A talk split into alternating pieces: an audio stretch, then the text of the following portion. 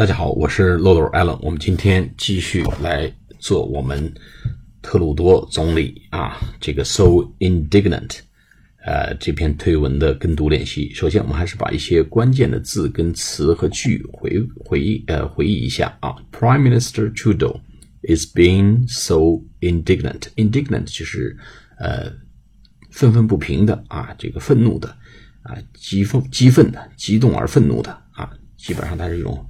啊，一种愤懑的、愤愤不平的意思，so indignant 啊，如此的愤愤不平，好像受了多大的冤枉和委屈一样啊，愤懑。然后第二个词呢，bringing up the relationship that the U.S. and Canada had over the many years and all sorts of other things 啊，这里面呢就 bringing up，bring up 就是提到了、谈到了啊，提到了、谈到了啊，谈到什么呢？谈到了美加之间的这个关系啊。多少年之间的这个啊深厚的友情啊关系啊，嗯，and all sorts of other things，这个有点轻蔑，以及其他七七八八的东西啊，all sorts of other things，哎，还有所有的这些零零总总、乱七八糟这些事情啊，all sorts of 这个不是什么好词儿啊，all sorts of 等等等等诸如此类的意思啊，all sorts of other things，but it doesn't bring up the fact。但是他并没有提到啊，他并没有谈到或者提到 bring up，哎，不是直接用说啊 talk about，用的是 bring up 啊，提到 the fact that the charges charges 就是他们收取了我们啊，收取了我们什么意思呢？就是收我们的关税 charges 啊，the tariff 关税 to three hundred percent up to three hundred percent，直到 up to 就最高达到啊，最高达到。百分之三百，up to three hundred percent，最高多达百分之三百。on dairy dairy d a i r y 就是乳制品，然后后面就是 hurting our farmers，伤害我们的农民，killing our agriculture 啊，杀害我们的农业。好，我们做跟读练习。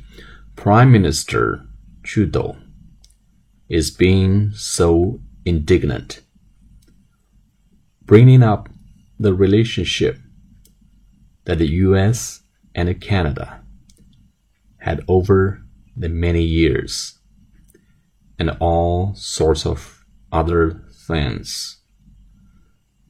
But he doesn't bring up the fact that they charge us up to 300% on dairy, hurting our farmers killing our agriculture. 好，我们再来一遍。Prime Minister Trudeau is being so indignant, bringing up the relationship that the U.S. and Canada had over the many years, and all sorts of other things. But he doesn't bring up the fact that they charge us up to 300% on dairy, hurting our farmers, killing our agriculture. 好，我们再来一遍，Prime Minister 就是总理的意思啊，加拿大总理 Prime Minister。呃，那么在英国的时候呢，我们叫其实也是 Prime Minister，我们就翻成首相 Prime Minister。Prime Minister Trudeau is so indignant, bringing up the relationship that the US and Canada had over the many years and all sorts of other things.